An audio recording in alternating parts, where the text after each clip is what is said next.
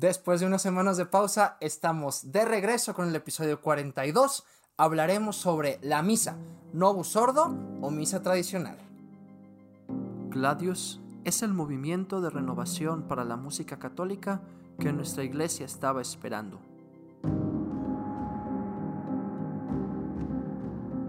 Formación litúrgica, musical y espiritual, repertorio, podcast, música sacra y litúrgica, canto gregoriano, órgano y música coral, todo con el espíritu de la tradición y la frescura de los nuevos tiempos.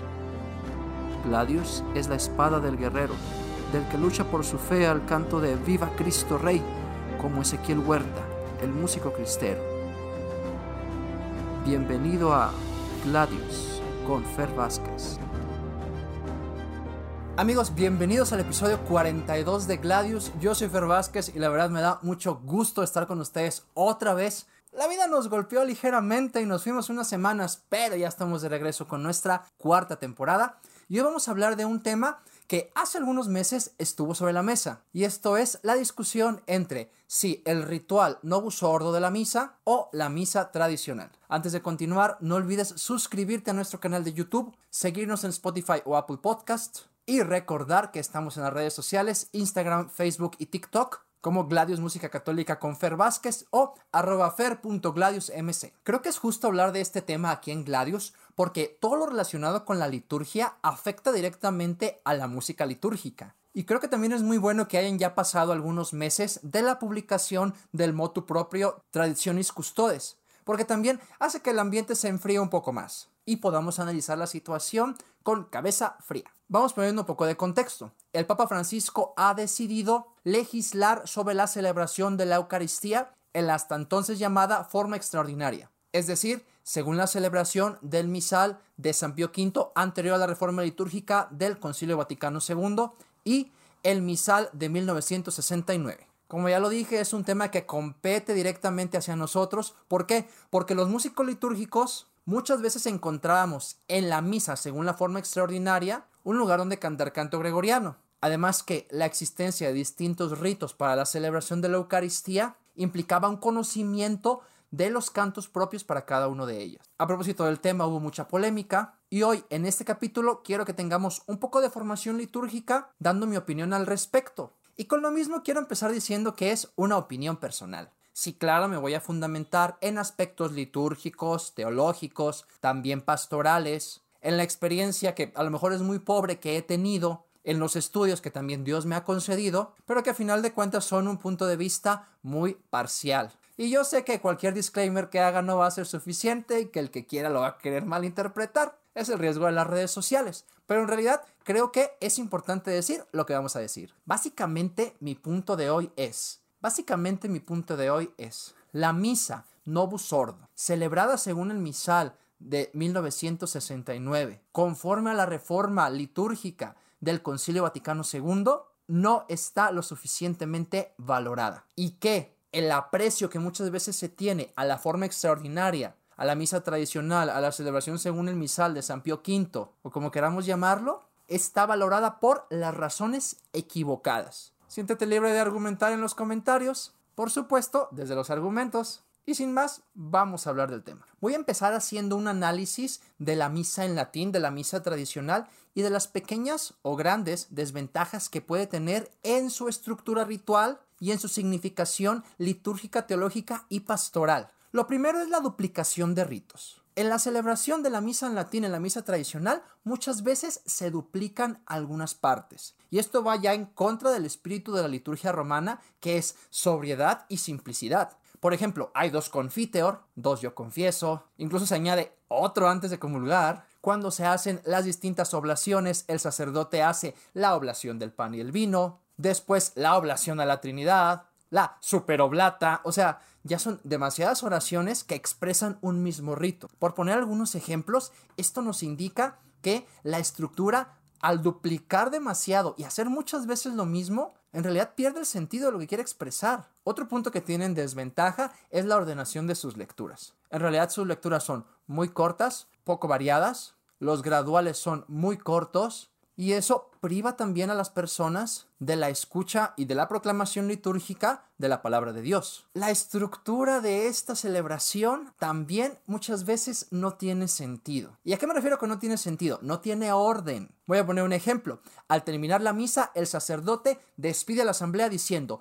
ite misa est. Es decir, ya despidió la asamblea, la asamblea ya se podía ir. Pero entonces, no, falta la bendición. Y les da la bendición. ¿Y entonces qué? ¿Ya nos podemos ir? No, espérense, falta el último evangelio. ¿Si entendemos esto? O sea, la despedida del pueblo sucedió antes de que se terminaran todos los ritos. Y entonces, uno de dos. O queda de manifiesto la desconexión entre la asamblea y el celebrante, o simplemente la estructura de la celebración está equivocada. La despedida va al final, creo, por poner algún ejemplo. Otro es el idioma. Sí, en el documento Vetrum Sapientiae se nos habla de la importancia del latín para la vida de la iglesia. Y ahí entendemos la importancia de la lengua latina que unifica a nuestra comunidad eclesial, la lengua de los santos padres, la lengua sagrada también que distingue lo profano de lo divino. Y por supuesto que estamos de acuerdo. Es más, yo canto en latín continuamente en mi asamblea, no sordo, y la gente se enoja. Pero aquí no es el punto. Aquí, al hablar de la misa tradicional y las desventajas de que esté en latín, me refiero a que en realidad las asambleas que celebraban esta Eucaristía no comprendían el idioma. Habrá sus excepciones, pero es la vasta realidad. Y entonces, más que una mistagogia y un sentido litúrgico teológico, es un sentido mágico, supersticioso, así como de allá está lo que no entendemos. Y entonces la liturgia pierde completamente su sentido, porque la liturgia no es superstición ni magia. Habiendo estudiado canto gregoriano, por supuesto que muchas veces me ha tocado ir a cantar estas celebraciones, y algo que me llamaba mucho la atención es que ni siquiera las asambleas que frecuentaban estas misas entienden el latín. Incluso sucedía que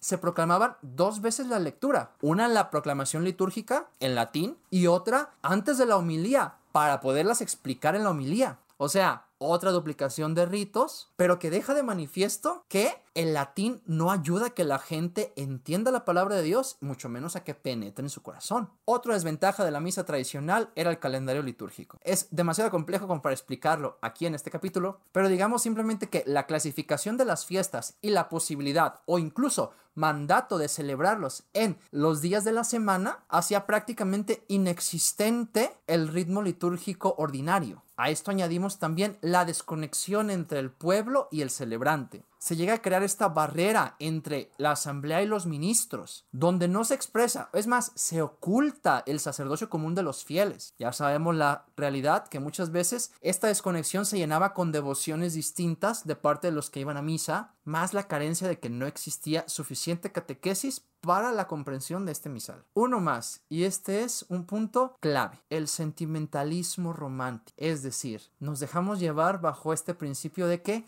lo antiguo siempre es mejor. Un sentimentalismo, porque en realidad lo es, no hay razones racionales ni reales, sino que están en el corazón, en el que argumentamos que antes las cosas estaban mejor. Y este sentimentalismo romántico es propio de muchos aspectos y de todas las épocas. Da lugar a expresiones tan tristes como lamentables de la misa de siempre, la misa de todos los fieles, la misa de los santos, que completamente destruyen el sentido de la Eucaristía y que por supuesto que son erróneas. En ese sentido, y esto sí está bien explicado por el Papa Francisco en la carta que acompañó su motu propio, se llega a crear en las comunidades que celebraban la misa tradicional este sentimiento de ser los puros, los alejados del mundo, los custodios de la tradición, con el peligro de sectarismo que eso implica. Con eso, pues tenemos ya una lista muy larga y real de las desventajas de la misa según la forma extraordinaria. Pero ahora quiero argumentar mi punto de por qué el Novus Sordo y el Misal de 1969 es la mejor estructura de la celebración eucarística que ha existido en la historia de la iglesia. Bastaría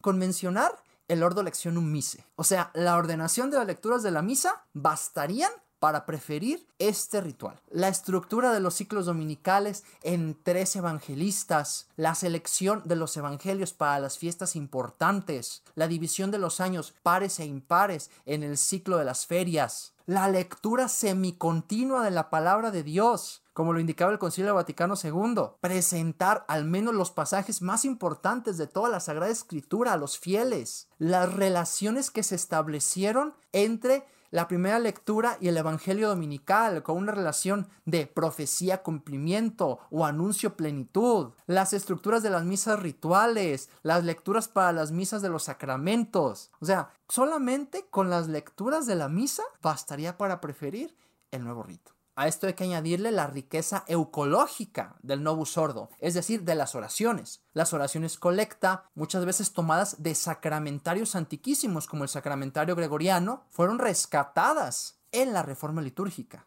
con una estructura bien delimitada y pues uniéndonos a la tradición de todos los siglos, de los santos padres incluso. A estas oraciones añadámosle la composición de los prefacios, cada uno para las fiestas importantes, para los santos, para los mártires, para las santas vírgenes, para las misas rituales, para las misas de sacramentos, que expresan la realidad de la celebración y de la plegaria eucarística. Las plegarias eucarísticas, por supuesto, antes limitadas al canon romano de una pues composición relativamente reciente, pero de hecho el misal de 1969 contiene la plegaria eucarística más antigua, que es la plegaria eucarística 2, basada en la tradición apostólica de San Hipólito de Roma. O sea, la plegaria eucarística 2 está basada en la plegaria más antigua. Talk about tradition. ¿Qué más tradicional que eso? Se recupera también la simplificación de los ritos anteriormente duplicados, más fieles al estilo romano de sobriedad y simplicidad. Esto sin mencionar la reforma de la Semana Santa, que se acerca más a las celebraciones antiguas en los testimonios más antiguos que tenemos, como el de